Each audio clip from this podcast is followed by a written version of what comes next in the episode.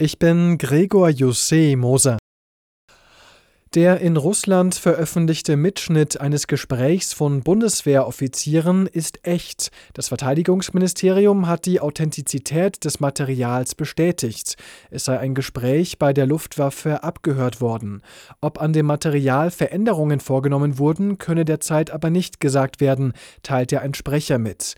Bundeskanzler Scholz kündigte eine umfassende Aufklärung an.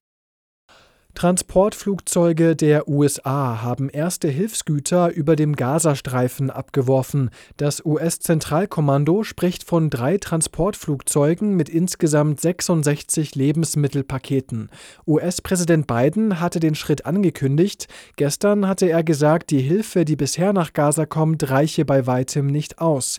Jordanien und Ägypten versorgen die dortige Zivilbevölkerung seit ein paar Tagen ebenfalls aus der Luft.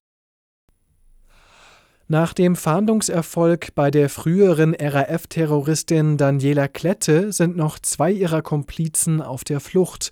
Neue Fahndungsfotos zeigen mit hoher Wahrscheinlichkeit Mittäter Burkhard Garwig, wie das Landeskriminalamt Niedersachsen mitgeteilt hat.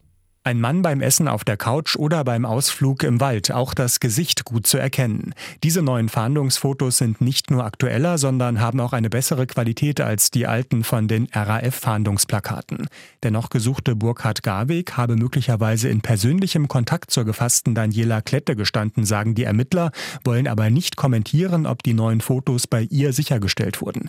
Garweg, heute 55 Jahre alt, steht auf der Most Wanted Fahndungsliste von Europol. Jan-Henner Reit zur Nachrichtenredaktion. Rund 700 Menschen haben in Rosenheim gegen den umstrittenen Brenner Nordzulauf demonstriert. Sie setzen sich nach Angaben der Organisatoren für billigere, schnellere und nachhaltigere Alternativen ein. Der Brenner Nordzulauf soll die deutschen Schienen an den Brenner Basistunnel anbinden, der in Österreich und Italien gebaut wird. In der Fußball-Bundesliga hat Augsburg in Darmstadt deutlich mit 6 zu 0 gewonnen. Außerdem hat Dortmund einen 2 zu 0 Sieg bei Union Berlin gefeiert. Die weiteren Ergebnisse Bochum-Leipzig 1 zu 4, Mainz-Mönchengladbach 1 zu 1 und Heidenheim-Frankfurt 1 zu 2.